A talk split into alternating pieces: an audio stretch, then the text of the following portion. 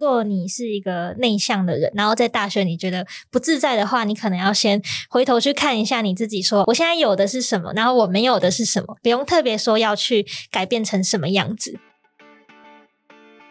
欢迎收听青春通识课，从高中到大学，陪你一起找方向。本节目由一零四人力银行企划制作。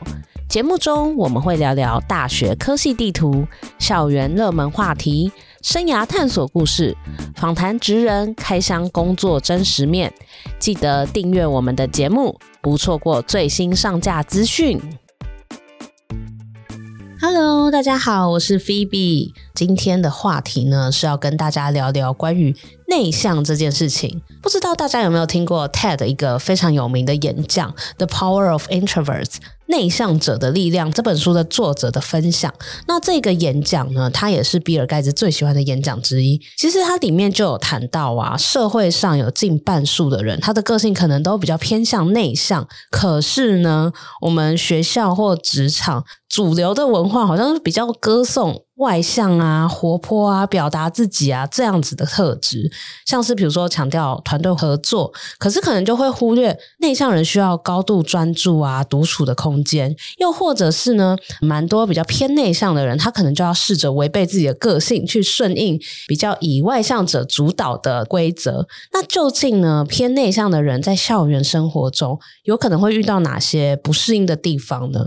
那又要怎么样去好好善用自己的特质，让自己可以舒服自在的生活？我们这一集呢，邀请到两位比较内向的朋朋来和大家分享他们的大学生活。我们欢迎蝈蝈和小鸟。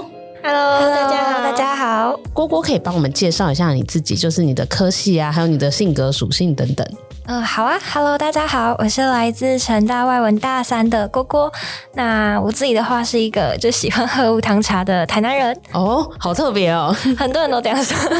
那你你的个性，你自己觉得对自己的描述，你的个性是偏向哪一种类型呢？我觉得一定要分类的话，应该还是会比较内向跟安静或谨慎吧，这几类的个性。哦，就是你会给自己的形容词，可能就是内向、安静、谨慎这样子。嗯。了解，我们欢迎郭郭。那接下来我们欢迎小鸟。大家好，我是小鸟，我来自职能治疗学系。然后大家都说我是一个很喜欢大自然的乡下人，我的那个名字也 是这样来的，因为我很喜欢在路上没事就看鸟这样。你的哦，你说你的名字是因为喜欢看小鸟，所以就叫小鸟？没错。为什么喜欢大自然一定就是乡下人？什么意思？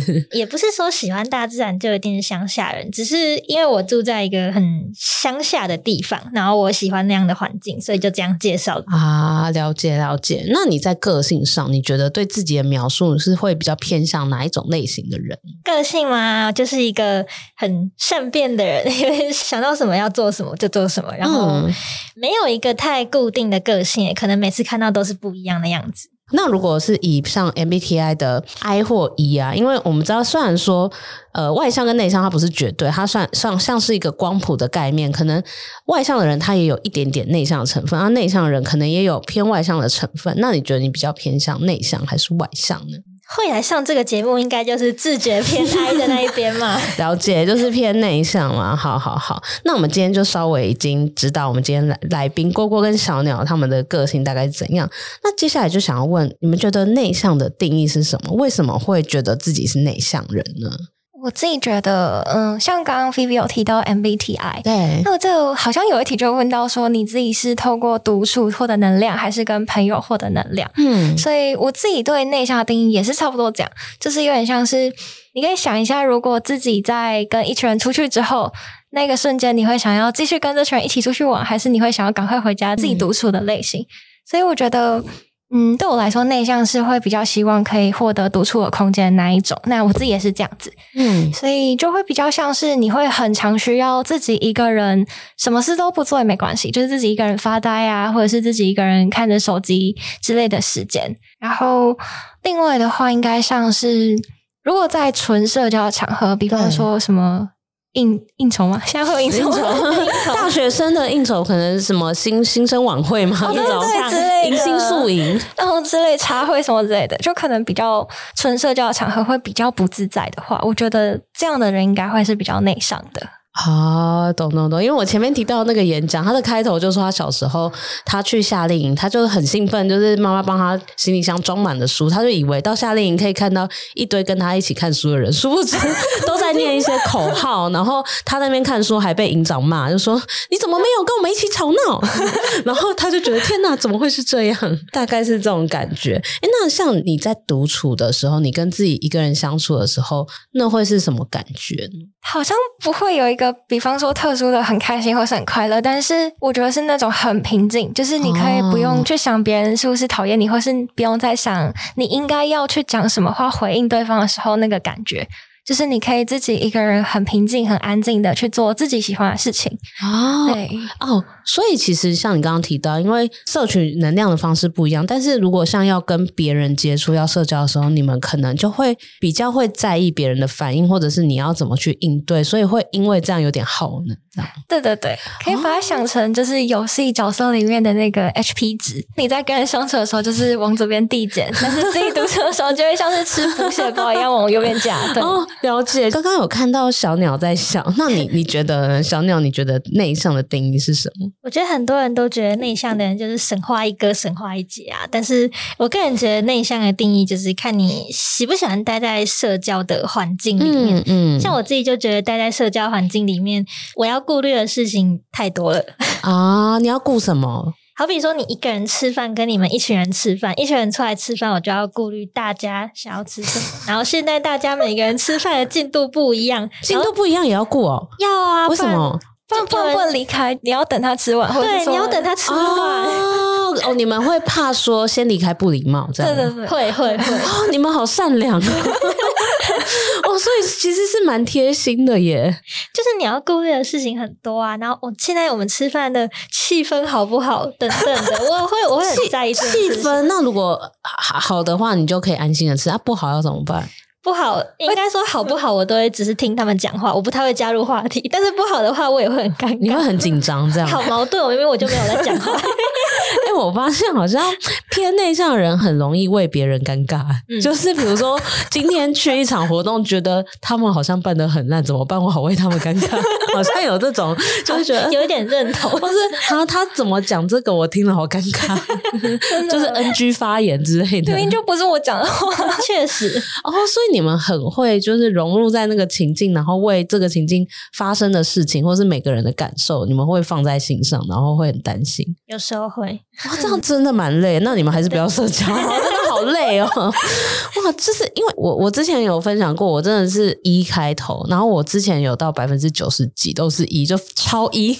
然后是后来最近比较就是要回归家庭生活，就才有比较往 I，然后大概七十几趴是一这样。但是因为对我来说，刚刚你们提到的那些，我完全不会想过这是问题耶，因为可能对我来说，我就是非常，我就是做自己想做的事情，然后。比较偏没有在乎别人在干嘛，我就觉得诶、欸、大家自己舒服就会做自己想做的事情。但是刚刚听到就觉得哇，真的是蛮惊讶，就原来你们有这么多的贴心，难怪我很常伤害到一些就是 就是一些细心的朋友这样。我觉得内向的人都会有一个特色，就是他们可能特别从环境里面获取到的资讯特别多。啊，对，就是倒也不是他们刻意观察，但就是会不经意的获取到特别多的东西，特别会读空气。应该是我们比较不主动社交的时候，会有比较多的时间去观察周遭的那个世界，对对对，环境。感觉我看到世界跟你们看到世界感觉 差很多。那个渔网的大小，你们可能超细，那我可能就是那个直径超长这样子。哦，那所以就是刚感觉出来，就是郭郭跟小鸟分享都是关于在社交的时候会不会很耗呢这件事情。因为其实内向者很常是安静的观察周遭的一切，那可以判读到的讯息就会非常的多，那要顾虑的事情也比较多。那接下来就是刚刚其实已经有听到你们稍微的叙述嘛，那在听的同学可能有有时候不一定有做 MBTI，或者是你也不太确定你到底是偏内向的偏外向，但这也没有绝对啊。你可以就是接下来题目就是让你稍微问一下一些情境，你可能会怎么选择。第一个就是呃认识新朋友，社交场合对你来说是真能还耗能？那其实刚刚两位都已经说了，听起来是 听起来是耗能，那这个就先跳过。那再来就是有一种情境，就是你在路上啊，你可能会遇到那种。半生不熟的同学就，就哎，好像上过同一堂课，但是好像不太熟哎。你们会想要上前攀谈几句拉近关系，还是会想要假装不认识，快速经过，因为尴尬癌发作这样？看到这题目，我已经开始尴尬，怎么办？怎么办？是我题目出的不好吗？我觉得是太贴切了，哦、太贴切。我在想，如果是我自己的话，应该会还是会稍微看一下自己跟这个同学熟的程度，可能到底到哪个程度。那如果刚好有对到眼的话，嗯、对我会尽量赶快把这件事情打招呼，然后就离开了。但是如果他可能是跟一群人在一起，他们讲的很开心，那我可能就会直接走过去。哦，就觉得反正他没有注意我，那就赶快过去。对对对，是因为很怕，如果对到眼不小心要聊很久，又不知道要聊什么。应该说，有时候我会怕，可能打完招呼，他好像想要讲话，可是我会不知道要怎么接。那如果他是那种很会聊的呢？那我就会听他讲，就是、哦、那听他讲就好了。其实对我来说，可能还稍微轻松一点，就是我不用想要怎么回他，哦、听他讲就可以了。哦，你是很怕有一种状况是，他好像一副要聊，可是他也没有要开话题。哦，这种这种确实蛮困扰。然后你又要想话题，因为你又怕场面尴尬，尴尬 这辛苦了。这真的。这这这真好辛苦。那那如果小鸟遇到这种状况呢？路上遇到半生不熟的同学，大概可以分成两种状况嘛？不是他发现我，就是我发现他。嗯，谢谢。但是我发现他的这个状况发生的次数会少非常非常多。哦，因为，为什么？因为我在路上不太会注意其他人。哦，不会注意人类这样。对啊，就是我比较喜欢观察一些环境等等的变化，比较不会观察有什么人过来。但是如果对方发现我的话，我是不会抗拒跟人家聊天。像前面就有讲到说，我觉得内向的人不是神话一哥，神话一姐，这边就很体现这件事情。就是我不会排斥有人要跟我说话这件事。哦，但是你也不会很刻意想要主动开话题，不会，不会。就是如果可以平静的度过一切，那最好了。这样，我去看我的鸟，看我的鸟。其实我发现，因为刚刚那个小鸟一进来，它就开始一直在摸那个录音室的那个支架，被发现，开始在看面板的那个跳动啊，我觉得蛮有趣的。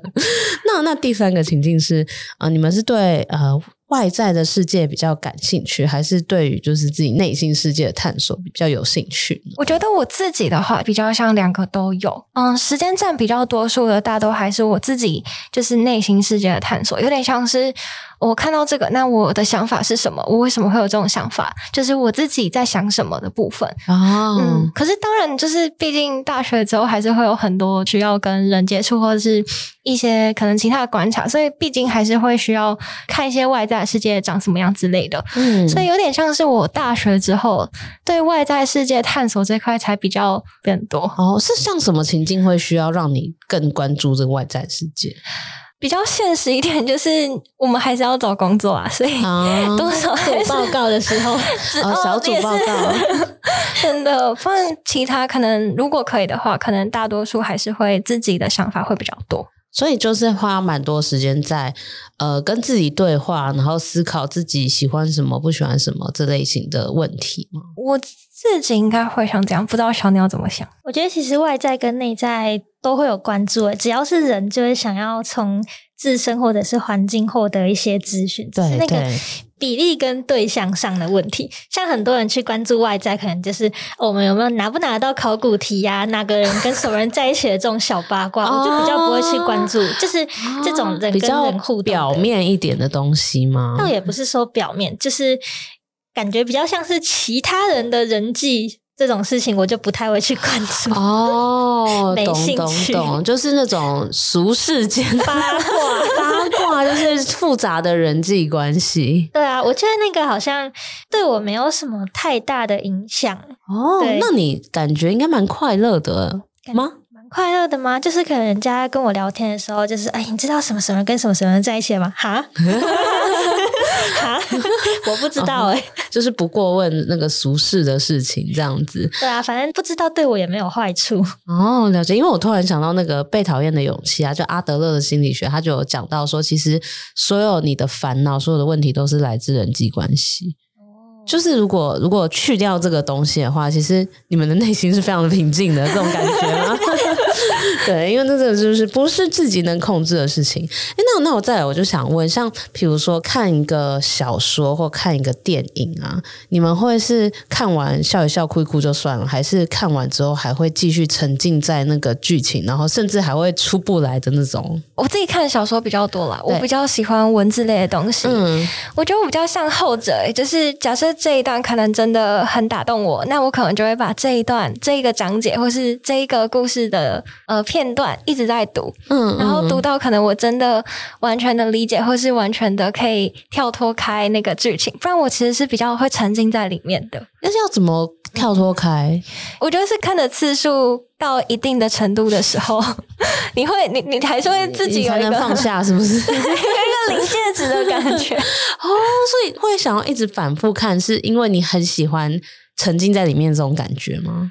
应该是被我自己的话啦，会有点像是被那一段剧情的，不管是情感或者是表达的方式，然后觉得我就是直接被打动的感觉哦，然后想要复习这种感觉，嗯，就会一直看它。好，因为我老公他也算是偏内向的人，然后他也是会同一部电影，他可以看十几次都没有问题，然后而且他会一直去重复看他以前看过的电影。可是对我来说，这件事情我我有点做不到，我就觉得嗯，我就看完了，我就知道啦。就是，可是他都已经看到台词都背起来，他还是可以继续。然后我就觉得，如果像你今天这样讲，可能就稍微理解，他可能就是真的很喜欢，然后就一直在复习这种感觉。听哥哥说，我才知道原来有其他人会这样，我以为只有我会这样。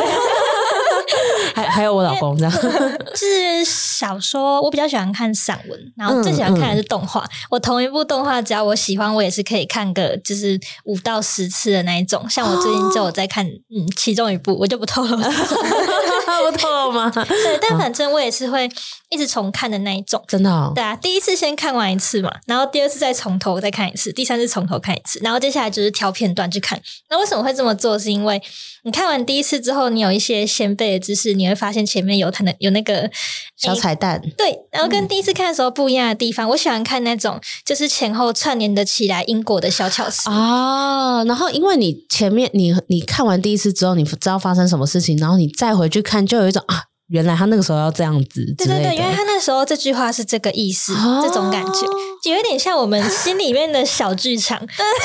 跟别人聊天过后，就想想我这样讲好像不太对，所以会给人家什么感觉？对对对。哦，可是可是，如果在实际的人际上，你不一定找得到答案，所以才内耗啊。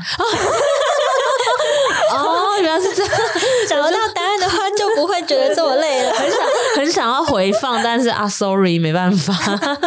没错，哦，原来是这样。哎，所以这样如果照那个小鸟讲，这样好像真的蛮有趣的，因为就是你每一次看都有不同的乐趣，这样子，嗯。因为我们就已经收集到比别人还要再更多的东西，然后加上可能这个角色他发生的事情跟自己或自己身边的人发生的事情是很像的，会有一种。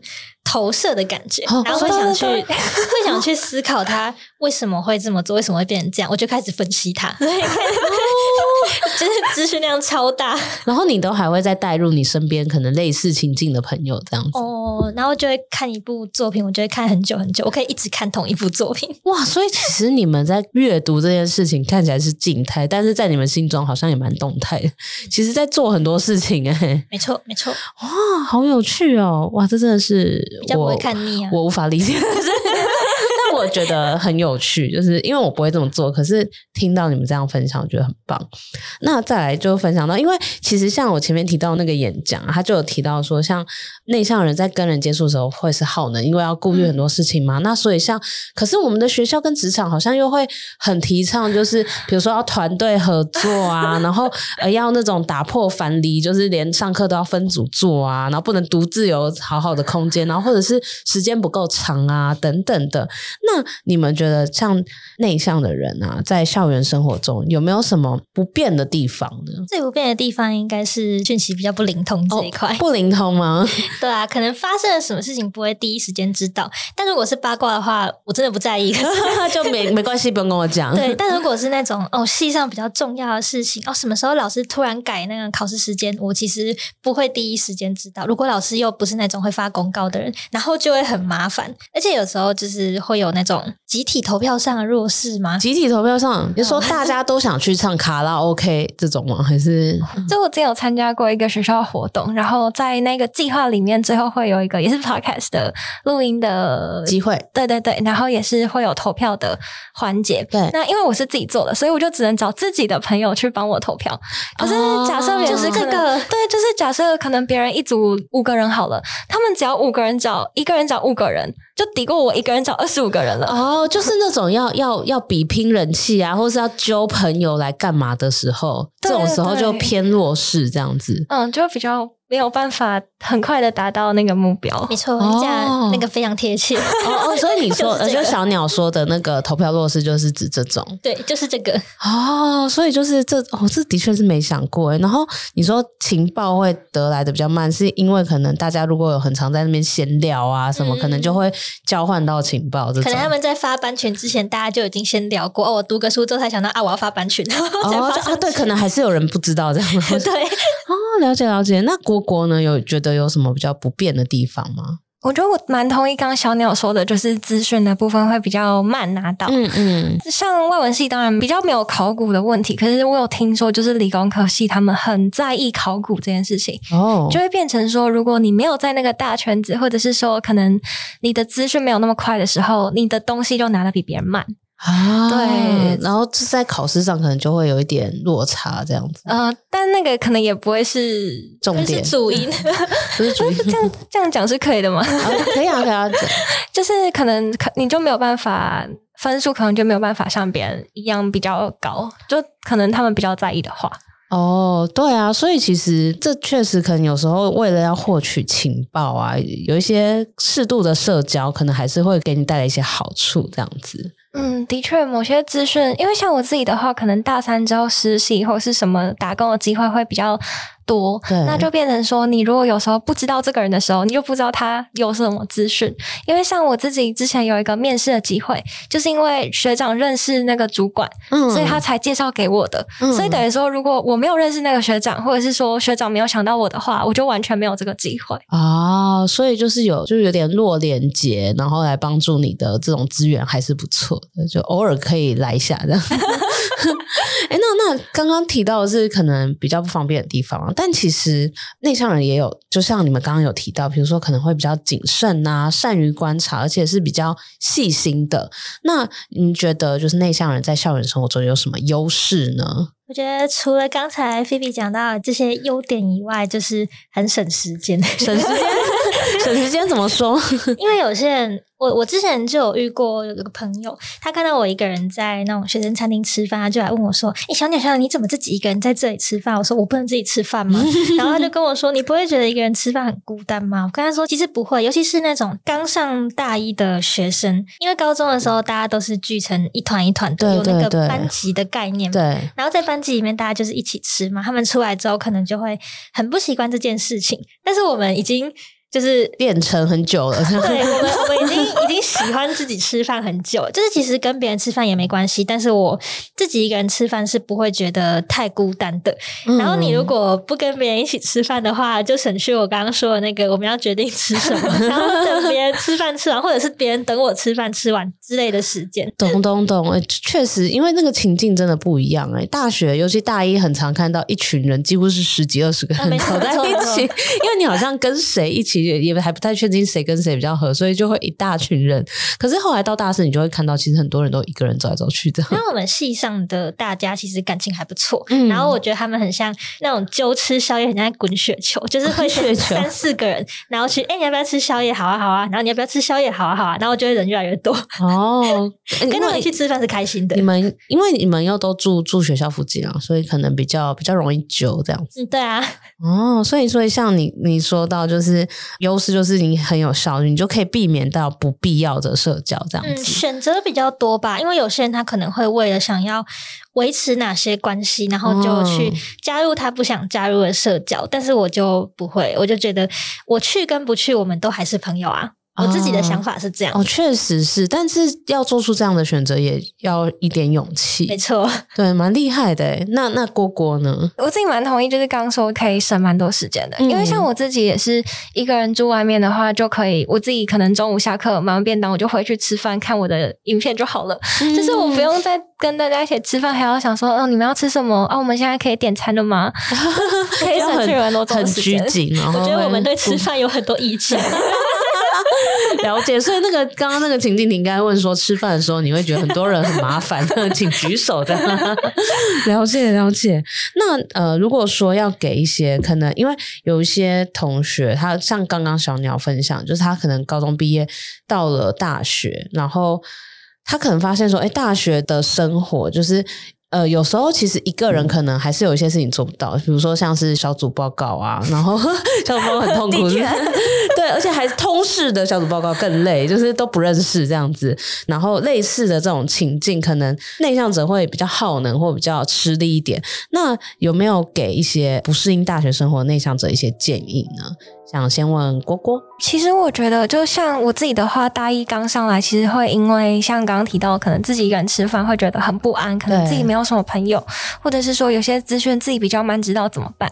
可是对我来说，有点像是我找到自己喜欢的方向。就比方说那个时候参加了单车节，加入学术部，所以就是专注在事情就好。对，嗯，就等于说，如果你可能还会因为自己没有的圈子而感到不安的话，其实可以先问问自己，就是我自己喜欢什么？那学校有没有什么样的活动可以帮助我达到这样的目标？嗯，所以其实内向也没有关系啊。所以我不觉得内向是一个缺点，嗯，嗯，所以可以接受自己内向的这个个性，然后去找到自己这个个性还有什么样的优势。比方说，我们刚刚有提到，比较容易在大环境中去观察这个环境所发生的事情，嗯，这其实也是一个优势啊。所以。不要觉得内向自己是一个很不好的事情，嗯，就是接受内向这个特点，然后找到自己喜欢的事情，朝那个方向做，我觉得就可以了。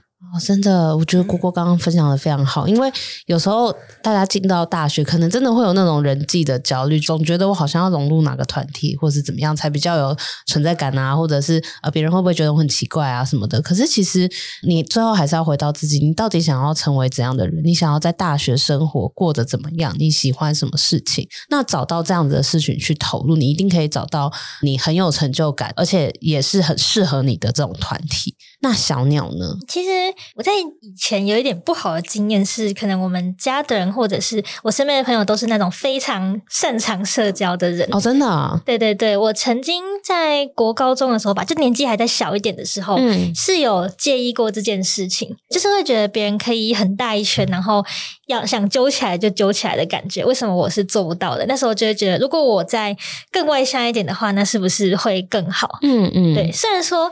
我自己知道，我可能不太喜欢那样子的相处环境，但是以前其实是会羡慕的。哦，可是到了上大学之后，我抽到了非常好的室友。然后怎么说？我非常好的室友就跟我说，他觉得就是每个人都有自己的特质，然后他觉得我的个性长这样是很特别的一件事情。嗯，我记得。我的第一个室友，他跟我说，就说你今天是圆是扁，我都很喜欢你现在的这个样子，哦、所以他希望我不要去特别改变。然后我的第二个室友，也就是我现在的室友，跟他讲了差不多的话，他就说，我觉得这是你的一个特色，然后你一定也会有在这个特色之下的优点。如果去改变掉的话，那你就不是我现在看到的样子。哎，你们室友怎么都这么疗愈啊？成大的室友要在哪里抽？怎么才能跟抽那么疗愈的室友？排排队领我室友。因为其实他他讲的真的非常好诶，你真的是遇到他们之后你才改观的吗？就是比较能够去接受自己，说我就是不喜欢，所以我做不来。嗯，确实，因为当我们如果我们有时候很常会去羡慕我们自己没有的东西，会去看别人的，可是有时候就会忽略掉，其实我们自己有的东西也很珍贵。因为像这个社会这个团体，其实也不可能都是全部都是外向的人，那这样会很失控。大大学的时候会出现那种，就是哦，一群人在外面拿着蛋糕帮你庆生，但是我到现在还没有人帮我庆生过。你是这样是想要还是不想要？以前会羡慕，但是我那个很好的室友，在我生日的时候，他拿手机点蜡烛，然后帮我过了一次生日，也也是蛮温馨的。对，我之后不用了，这样就好了。因为如果真的哪天出现，就一群人拿蛋糕帮你庆生，我觉得你会很尴尬。我吓死！但是我觉得你没有喜欢。以前我有在一本书上面看过，说就是他说，如果你要逆着你的本性去过你的生活的话，就有一点像你在写城市语言，然后你写的是 A 的城市，但你打 B 的城市码进去，不会跑出东西的。哦，就整个就是错的。对对对，就是他就算跑也没办法跑的那么有效率。所以我觉得，如果你是一个内向的人，然后在大学你觉得不自在的话，你可能要先回头去看一下你自己，说我现在有的是什么，然后我没有的是什么，然后没有，如果你想加强，那是你的选择。那我们先专注在我现在有的各种优势，好比说你可能细心，你可能冷静，你可能比较有耐心，比较不怕孤单，那就是你可以去发挥的事情，不用特别说要去改变成什么样子。哦，真的，我觉得你分享的非常好，因为有时候人会觉得痛苦或难过，就是因为你一直在追求一个可能太高的目标，或者是你什么都要。可是老实说，认清事实吧，就不可能。可能全都有，那那那何不就是你先盘点一下你自己有什么优势？因为像其实呃，可能之前也很多人会觉得啊，比如说像做业务这个工作，是不是外向人比较有优势？可是因为我们之前也有邀请一位那个宪哥，他就说其实内向人做业务他会有他的优势，就是在于比如说内向人比较细心、比较谨慎，所以他可以观察到很多客户可能没有讲出来的需求，或者是他们隐性的一些资讯等等，那都是一些很好的软实力。所以，如果你真的，你可能觉得你是内向人，然后你又觉得，哎，你好像不喜欢这样的自己，那其实你可以试着去看看，你是不是有一些很不错的特质。那其实这些特质会是你的优势，而不要去否定它，这样。一个小建议，嗯，就是如果可能，你真的，我就是一个很内向的人，然后没有办法去做这些事情，但是有某些场合是你没有办法去逃避的话，那就是两个建议，一个是去好好调配好你必须做这件事情跟你休息时间的比例，就是不要太过于去勉强自己。嗯，然后第二件事情就是你要去看有什么环境、什么场合是你可以真正充电的，因为有些内向的人可能每个人独处的方式不一样，我就喜欢看动画，啊然后有人可能。爱出去玩、独旅之类的，对对对，就是你要去找到工作时间跟休息的比例，然后去看休息的时候什么样的充电方式对你来说是有用的，嗯、你就可以在我需要勉强自己，但是又不会那么勉强的状态下好好生活。对，就是电量要充够这样。我就想要补充一下，小鸟刚刚提到，就是要把那个休息时间跟社交时间吗，还是耗能时间的时间 好好分配。我觉得是我大学之后有一点发现是，像大家可能会把自己需要做或是需要出席的时间列在自己的可能行事历行事历上，那可是大家会很容易忽略掉，其实休息时间也是可以被列在行事历上的啊。确实，确实，因为我之前就有过，就是过度的消耗，然后变成说我没有。好好的安排自己的休息时间，导致自己有段时间精神状况不是特别的好，啊、所以后来有特别注意这点，就是大家可以留意，除了把自己需要可能讨论的时间、做报告的时间真的列出来之外，其实你可以放心的把休息时间也列出来是没有问题的。对，因为真的需要好好的休息，你才能够去。呃，重新回复自己的能量，不然过度的耗能，其实到最后也是一个蛮不好的结果。对对对，真的，因为你你这样一提，我就想到之前我们请那个心理师来分享，他是那个给我一点耍废的勇气的作者，他就说，其实你什么都不做，躺平，你也是在做一件有意义的事情，你就是在休息，而且你也不用去想说我这段时间要有什么产出，没有，你就是放空休息，让身体休息，这也是一件很必要的事情。哦所以今天真的非常谢谢，就是郭郭跟小鸟的分享。因为我觉得就是你们给了非常多实用的建议，然后像是一定要有特别空出时间休息啊，然后那个耗能跟休息的时间比要稍微平衡一下，然后好好去觉察你自己的特质，那试着去拥抱它，那它它会是你的优势，而不一定会是阻碍你的一个特质。这样，那我们今天青春透视课就到这边，我们下周见，拜拜，拜拜。谢谢你收听这集节目，好想知道你听完有什么想法。欢迎到 Apple Podcast 留言告诉我们，并打五星好评，或到我们的 IG 一零四 youth 留言，让我们知道你在探索自我、找方向的过程中有没有遇到什么问题。也欢迎敲完主题哦，你一定可以找到最适合自己的路。我们一起加油！